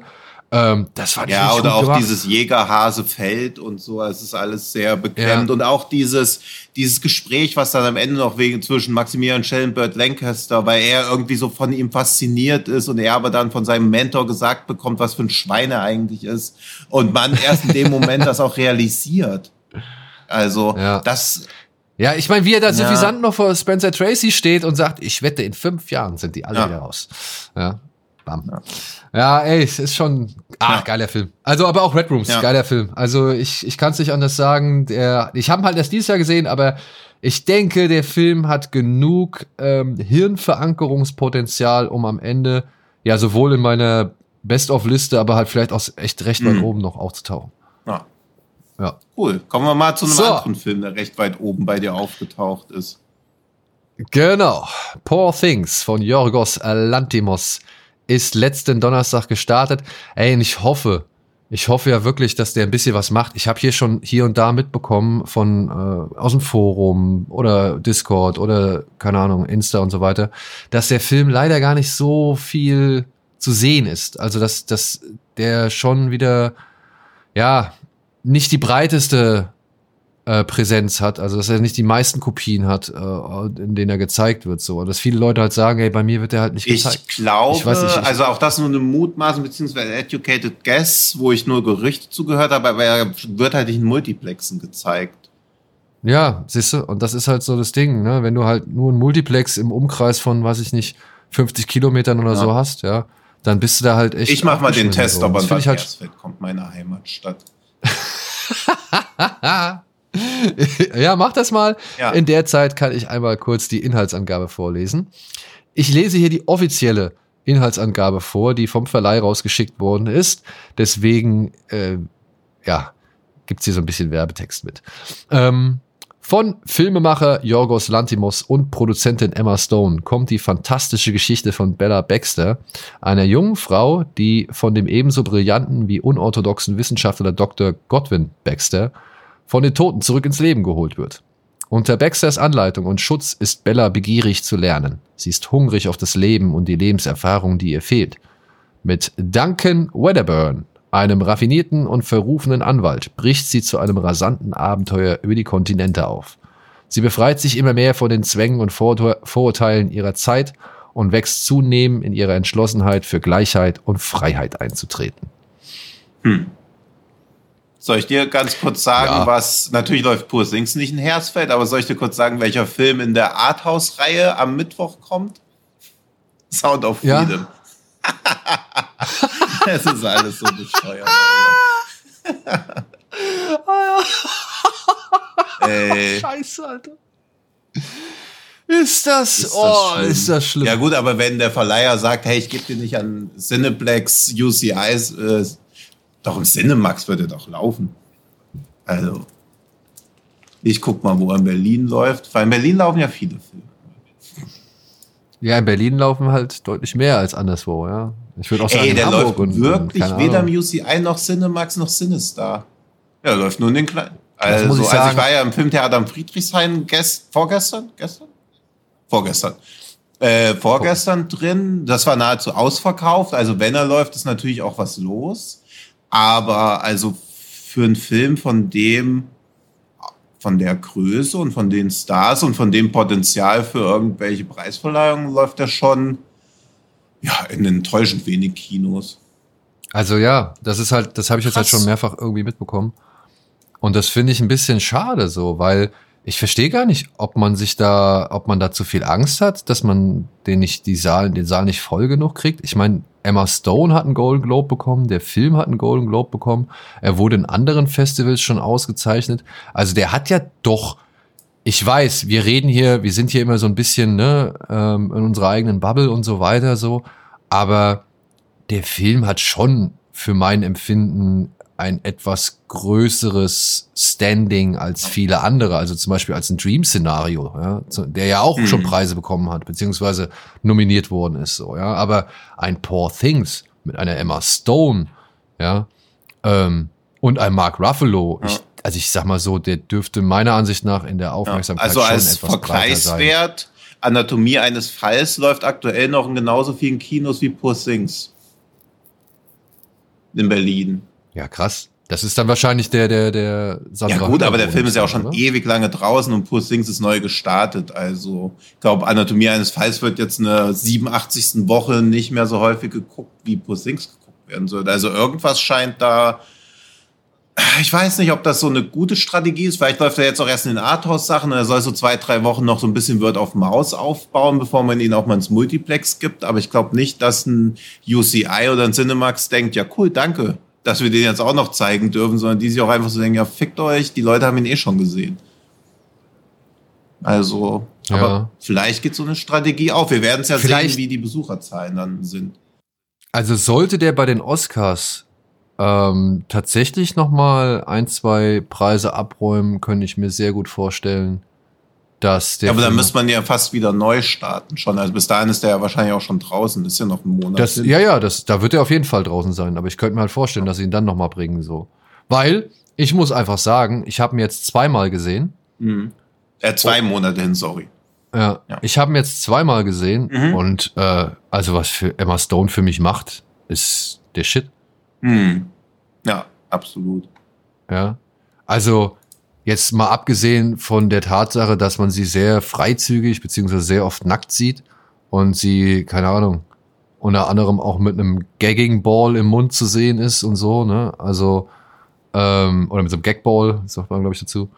Das ist echt, ich, also, es ist faszinierend, dieses, dieses Ungelenke, dieses äh, Scharfsinnige, dieses Kindliche, dieses, ähm, ja, so ein bisschen Rotzige so, also da ist alles mit drin.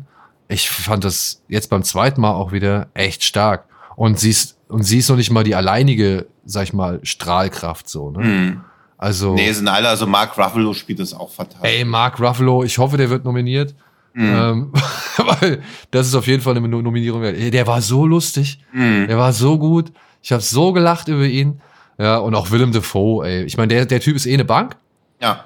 Aber wie er noch, sag ich mal, unter diesem äh, entstellenden Make-up, was er trägt, oder diese entstellende Maske, die er Mhm. trägt, wie er es da trotzdem noch rüberbringt, ne? Also, wie man ihm trotzdem noch viele, viele Ausdrücke abnimmt und, und, und Mimiken abnimmt und gleichzeitig dann irgendwie, ich musste, ich, ich habe ihn echt in mein Herz geschlossen als Charakter. Mhm. Ja, also das ist, das ist so ein Punkt, den ich glaube, der dem Film hier und da bestimmt auch mal angekreidet wird. Seine ja gottähnliche Figur, so, der die zweite Chance ermöglicht hat, dass das bestimmt vielleicht für die einen oder den anderen ein Dorn im Auge ist, dass man hier wieder so ein, so ein weiß nicht, so ein übergeordnetes, sag ich mal, so eine über, übergeordnete Kraft noch Mhm. ähm, ähm, hinzufügt, damit Bella überhaupt erst existiert. Ich könnte nachvollziehen, wenn man sich daran stört, aber ich sag mal so, man kann ja selbst Gott, wie er sich teilweise im Film selbst nennt oder halt auch Mhm. genannt wird, Mhm. kann man ja in Frage stellen. So, ne? Also man kann ja wirklich fragen, war das wirklich richtig, was er gemacht hat? War das wirklich gut? Ich habe für mich selbst entschieden, dass es tatsächlich, dass ich das eigentlich ähm, eine edle Absicht war. Die Mhm. Frage ist natürlich, oder was heißt edle Absicht, aber eine, eine gute Absicht war, jemanden, der, ja, der nicht mehr leben konnte, eine zweite Chance zu ermöglichen, ein neues Leben zu beginnen. Mhm. Ja. Und deswegen sehe ich ihn da nicht so kritisch als Figur oder als, als Ich- Institution Ja, im Film. Ich finde halt auch, dass man dem Film schon vieles zum Vorwurf machen kann und ich würde auch, also mir hat er auch echt sehr gut gefallen, aber ich würde halt auch jemanden, der sagt, ey, das ein, der Film ist ein einziges Ärgernis für mich in der Art und Weise, wie Bella inszeniert wird, beziehungsweise die Umstände, in denen sie existiert, könnte ich mich halt auch nicht, oder würde ich gar nicht die Ambition haben, mich argumentativ da durchsetzen zu wollen, weil alles, was der Film großartig macht, kann man ihm genauso auch zum Vorwurf machen. Aber darin steckt ja auch immer so eine große Stärke von eigentlich allen Lantimos-Filmen, dass man ihnen ihre große Stärke auch zum Vorwurf machen könnte. Also, dass er nie auf Nummer sicher geht. Ja, ja. Und ehrlich, ne, dass Disney den überhaupt noch irgendwie, sag ich mal, rausbringt, Mhm. fand ich schon auch überraschend an Mhm. sich, weil der Film zeigt halt echt enorm viel Nacktheit und Sex und, und, und sexuelle Akte. Ja, Ja, und auch ähm, so Tabubrüche, wo ich so dachte, puh, es wird zwar alles noch so lustig inszeniert, aber da sind zwei, drei Sachen dabei, wo es für die meisten Leute halt aufhört, lustig zu sein. Ja, und das ist so ein Ding, ne? Ich meine, wir haben den, ich habe den das erste Mal auf dem Hamburger Filmfest gesehen, im Cinemax Kino, ironischerweise im Cinemax Kino, im Saal 1, voll besetzt, ja, also wirklich randvoll. Und die Leute haben gelacht. Die haben wirklich gelacht, denn man muss ja sagen, der Film hat ja auch echt eine Menge Humor. Mhm. ähm, und, und wirklich äh, groteske Szenen. Aber ja, das, was du gesagt hast, ne, ist ja allein die Tatsache, dass Mark Ruffalo diese Frau mit auf eine Reise nimmt, vielleicht weil er realisiert hat, okay, die ist noch formbar, Mhm. die ist äußerst naiv, Mhm. die sieht ungeheuer hübsch aus, Mhm. ja, die ist, äh, ähm, und ich will auch gar nicht abstreiten, dass seine Figur von ihrem Hunger aufs Leben, von dem ich da eben auch erzählt habe, das stimmt ja, das kann man ja wirklich über den Film sagen oder über die Figur sagen. Mhm. Ich will nicht abstreiten, dass er auch von diesem Hunger fasziniert war. Aber in erster Linie würde ich sagen, dieser schwierige Typ, der sieht da eine gut aussehende Frau, die noch sehr naiv ist und sehr kindlich und die er sich dann halt, sag ich mal, nach seinem Ja, ja, also das, das ist ja eh. Vorgaben verbilden will, vor, also äh, Formen. Ja, und das ist ja, das findet sich ja an allen drei Männern wieder. Also Willem Dafoe als Gott hat sie sehr eindeutig formen wollen und er erzieht sie ja quasi auch. Also er macht ja auch Experimente mit ihr. Also er ist zwar so, Ja. ein, so ein gütiger Vater, aber gleichzeitig ist er auch ein Monster, trotz allem. Und der Typ, den er da noch engagiert, das ist halt so dieser harmlose Typ, der alles nur zum Besten macht, aber auch er verliebt sich ja in sie, als sie noch ein Kind eigentlich darstellt. Also das ist eigentlich auch schon widerlich. Und Mark Ruffalo ist ja noch der, ja, der offenste von allen, weil er macht ja gar kein Hehl. Und er manipuliert sie auch offensichtlich, aber sowohl Willem Dafoe als auch der andere Typ manipulieren sie ja auch und formen sie beziehungsweise sehen in ihr irgendwie eine Erfüllung. Also ähm, ähm, äh, Willem Dafoe sieht da in ihr, in ihr seine Erfüllung von dem, woran er forscht. Und der andere Typ verliebt sich dann auch in sie und sagt dann halt auch so, dass da Gefühle da sind, wo ich mir so denke, ey, man weiß nicht genau, wie alt sie ist vom geistigen Zustand, aber älter als fünf bis zehn kann sie eigentlich nicht sein. Und das macht ja aber auch so diesen Reiz oder diese morbide Faszination des Films aus, dass sie eine buchstäblich kindliche Person ist und auch so auf die Welt zugeht, aber die Welt das nicht respektiert. Genau, sondern das eher ausschlachten Ja, ja, möchte auch, ausnutzen auch möchte. dieser Typ, wo sie dann auf diesem Kreuzfahrtschiff ist, der ihr quasi so zu einem Moment der Einsicht verhilft, der dann später zu ihr sagt, ja, ich wollte dich aber auch eigentlich nur leiden sehen. Also selbst seine Intentionen waren, er hat irgendwie eine richtige und wichtige Entwicklung für sie angestoßen, aber selbst seine Intentionen waren niederträchtig. Ja. Was dem Film halt meiner Ansicht nach eben ein bisschen die Argumentation raubt, dass man sich zu sehr an etwas hier ergötzen würde, an dem man sich eigentlich nicht ergötzen Mhm. sollte oder erfreuen oder, oder, oder abarbeiten würde, an dem man sich eigentlich nicht abarbeiten sollte. Denn ich finde, ja, er zeigt halt, wie hier eine Frau aus eben dem ganzen Einfluss der von Mhm. Männern. Wir kriegen ja noch einen, noch einen weiteren Mann präsentiert, Mhm. so, ja, der ja noch viel schlimmer als alle Mhm. anderen ist. Ähm, aber wie es eine Frau schafft, sich aus diesem Einfluss, sage ich mal, hervorzuarbeiten, ohne irgendwie, ja, bei vielen wirklich aggressiv zu werden oder oder oder Gewalt anwenden zu müssen. Mhm. Ja, also äh, ich sag mal so in keine Ahnung in in einem von ungefähr 80 Fällen oder noch mehr, ja, ähm, sag ich mal, greift sie zu drastischen Mitteln. Und ich finde, das ist eigentlich dann doch ein ganz netter Zug an diesem Mhm. Film, weil sie halt am Ende halt auch sagen, ja, es ist möglich, dass man miteinander auskommt, ja, man muss es halt nur wollen. Und Ja, äh, eben, das ist nämlich auch so, also es wird dem Film ja auch irgendwie zum Vorwurf gemacht, dass sie mit dem Willem Dafoe-Charakter nie wirklich bricht und mit dem anderen Typen auch nicht. Also wenn sie so auf quasi auf ihren Roadtrip geht, schreibt sie dann ja auch immer Postkarten.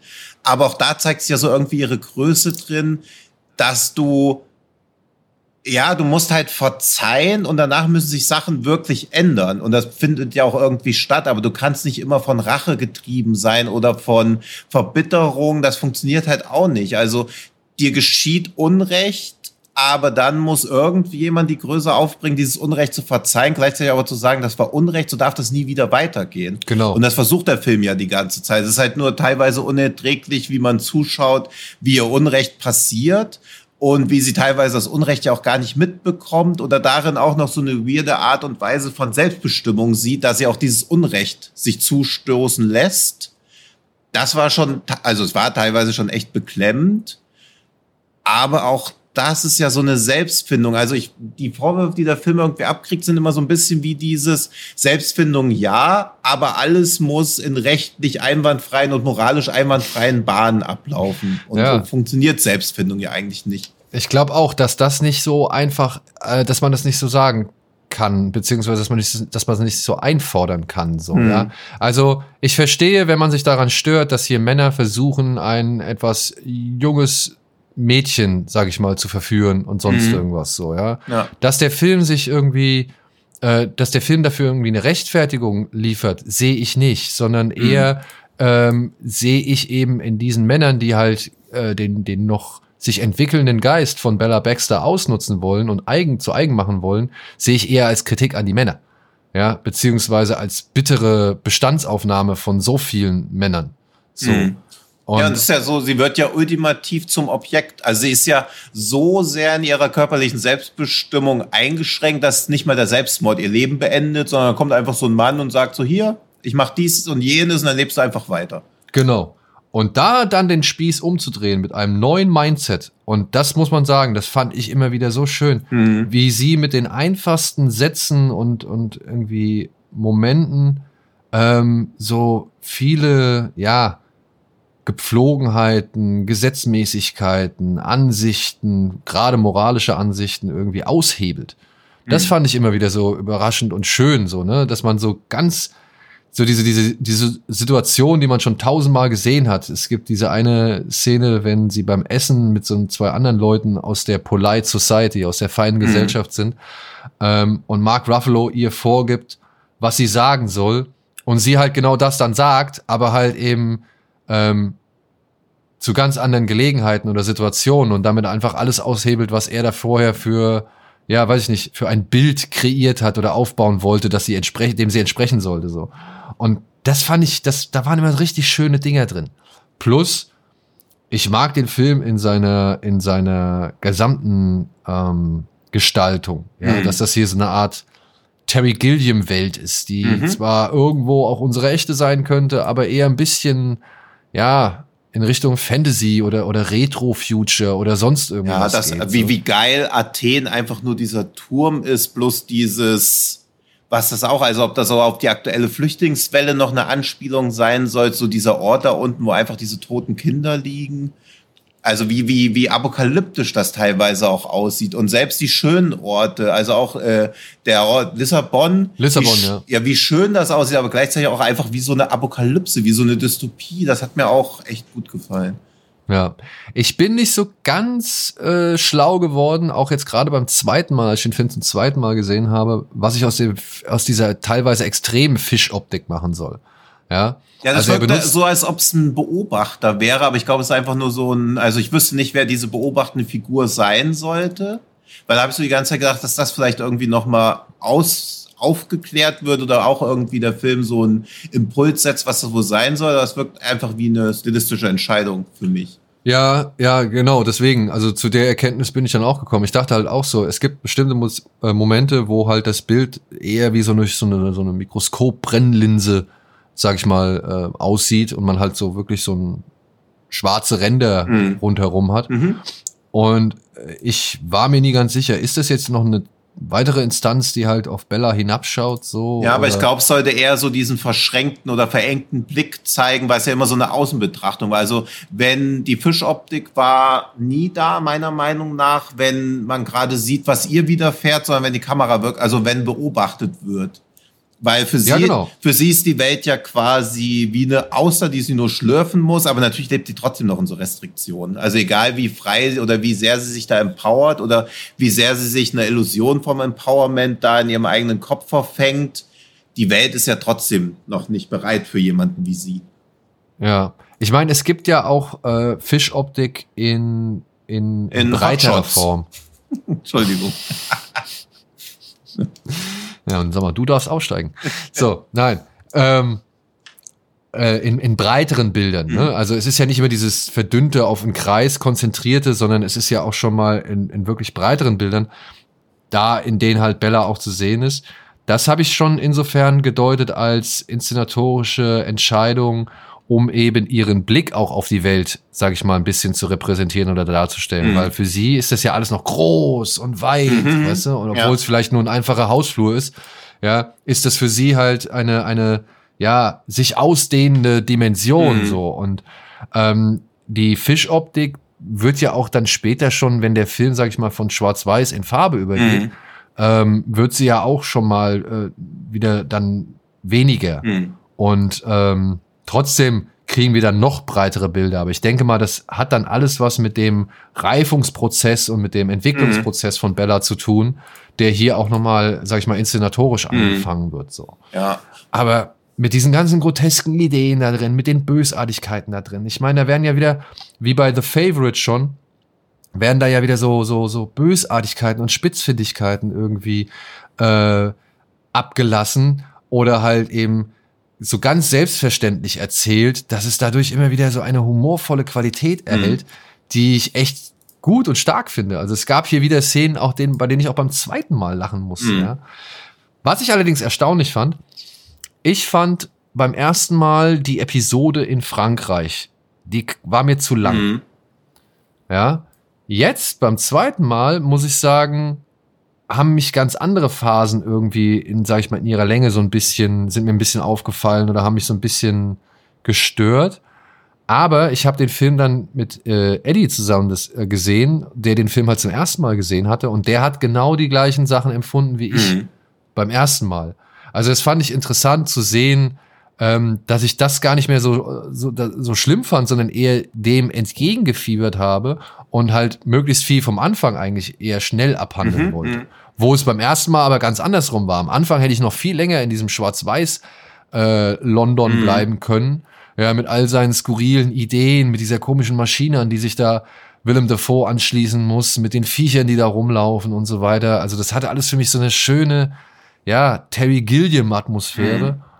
Äh, in Schwarz-Weiß, in der ich auch noch hätte bleiben können. So. Aber ja, das, was der Film macht, das fand ich halt dann auch immer wieder echt cool. Also ich mochte diese Reise, auf die sie mhm. geht. Ich mochte, dass das äh, immer wieder ja. neue Schauplätze bietet und immer wieder neue Situationen und so weiter. Und alles in allem ey, finde ich den Film echt nach wie vor sehr, sehr gelungen. Mhm.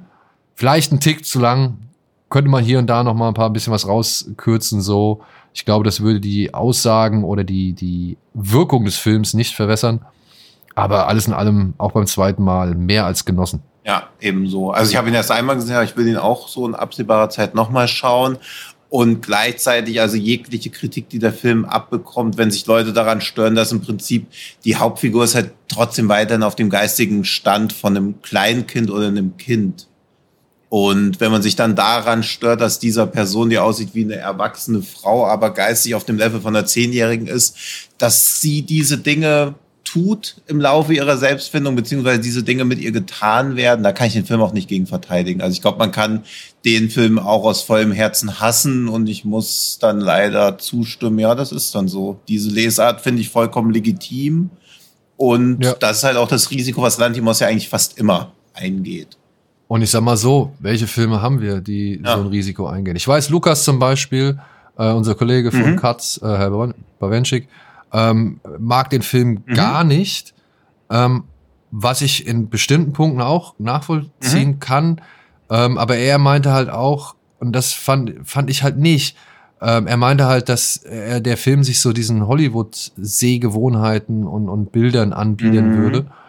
Ähm, ich kann verstehen, also ich kann verstehen, wo das herkommt und woher das rührt. Ich finde auch, sage ich mal, mir ist immer noch ein Dogtooth mhm. lieber in seiner Inszenierung und in seinem, in seiner, in seinem Dasein, weil ich auch dieses schroffe, mhm. grobkörnige an diesem Film so, so mhm. gerne mag und so, dieses, dieses, äh, ja, wirklich schon unangenehm, ja. sagen wir es mal so, ja, ähm, aber trotzdem hat man ja bei Lantimos im Laufe der Jahre eine gewisse Entwicklung feststellen können und mhm. gesehen, wohin er ja. gegangen ist und wo die Filme noch, ja, auch mit Hollywood-Stars eine gewisse Kühle und, und Distanz oder beziehungsweise so eine eisige mhm. Distanz aufgebaut haben, da hat er sich dann doch äh, schon spätestens mit The Favorite äh, ganz anders gegeben. Also ich fand. Ja, und es ist ja jetzt auch wieder eine Zusammenarbeit mit Tony McNamara fürs Drehbuch, der aus The Favorite schon geschrieben hat, dann drei Jahre bei The Great dran war. Also im Prinzip ist Poor Things, finde ich, für Tony McNamara noch eine konsequentere Weiterentwicklung als für Lantimos, aber das, also bei Lukas finde ich eh immer jede Meinung legitim und ich finde auch nachvollziehbar dieser Vorwurf, dass ich so an Hollywood-Konventionen annähert oder an diese Bilder, weil es ist halt schon auch so ein bisschen dieses, dieses quirky, aber ich will trotzdem noch Tabus brechen Ding. Ja. Also deswegen finde ich, es ist super schwierig, Poor Things gegen Kritik zu verteidigen, weil alles, was der Film irgendwie in unseren Augen oder meinen Augen als Stärke eher etabliert, kann ihm auch zum Vorwurf gemacht werden, eben weil er halt so drauf scheißt, ob der Film auch angreifbar sich macht. Ja, aber dann muss ich halt sagen, da bin ich dann doch überrascht, dass so ein Film halt überhaupt in Mainstream-Bereiche oder an, an den Mainstream-Bereich ähm, rankommt, beziehungsweise halt, dass diesem Film die Chance gegeben wird, vielleicht Mainstream zu sein. So, Mhm. weil das ist etwas, was meiner Ansicht nach damals kein Mainstream war und heute auch kein Mainstream ist so, ja. Also da ich oder für mich eigentlich heute noch viel weiter vom Mainstream entfernt ist. Also wenn Mhm. der Film in den 70ern rausgekommen wäre und das auch noch breit und groß, hätte ich das eher nachvollziehen können als heutzutage so, weil heutzutage ist man dann glaube ich doch ein bisschen vorsichtiger gerade bei einem Konzern wie Disney. Ähm, dann denn äh, da glaube ich wird man sich glaube ich zweimal überlegen, ob Ja. man halt äh, ja sich ein, eine Art weiß ich nicht, Lolita oder Pädophilie-Vorwurf gefallen lassen möchte. Und Ja. demnach, ähm, ja, ich bin da bei dir. Ich kann das auch nachvollziehen. Äh, viele Kritikpunkte an diesem Film kann ich nicht so wirklich verteidigen, außer halt eben mit meiner Ansicht zu sagen, ja, ich sehe aber halt eben den positiven Effekt daraus oder ich, ich Mhm. nehme halt einen anderen Effekt mit daraus als du oder sie oder er. Also das ist halt dann einfach ähm, so die Sache. Ich freue mich über diesen Film. Ich finde, wie gesagt, er hat so viele tolle Qualitäten bei den Schauspielern, Mhm. bei der Inszenierung, bei den Themen. Und letztendlich muss ich sagen, es ist der Film, den ich mir eher von Barbie erhofft habe, als eben das, Mhm. was Barbie letztendlich gemacht hat. So, ja. Ja. Also ähm, er hat für mich die nötige Portion Bösheit oder Groteskheit Mhm. oder oder oder sag ich mal auch so ein bisschen Spiegel vorhalten mit nicht unbedingt vorhalten, aber so mit Spiegel auf den Kopf hauen schon fast. Mhm. Ähm, der der äh, vielleicht nicht unbedingt massentauglich ist, um halt viele Leute davon zu überzeugen Mhm. oder zu erreichen, aber den ich dann doch einfach lieber sehe.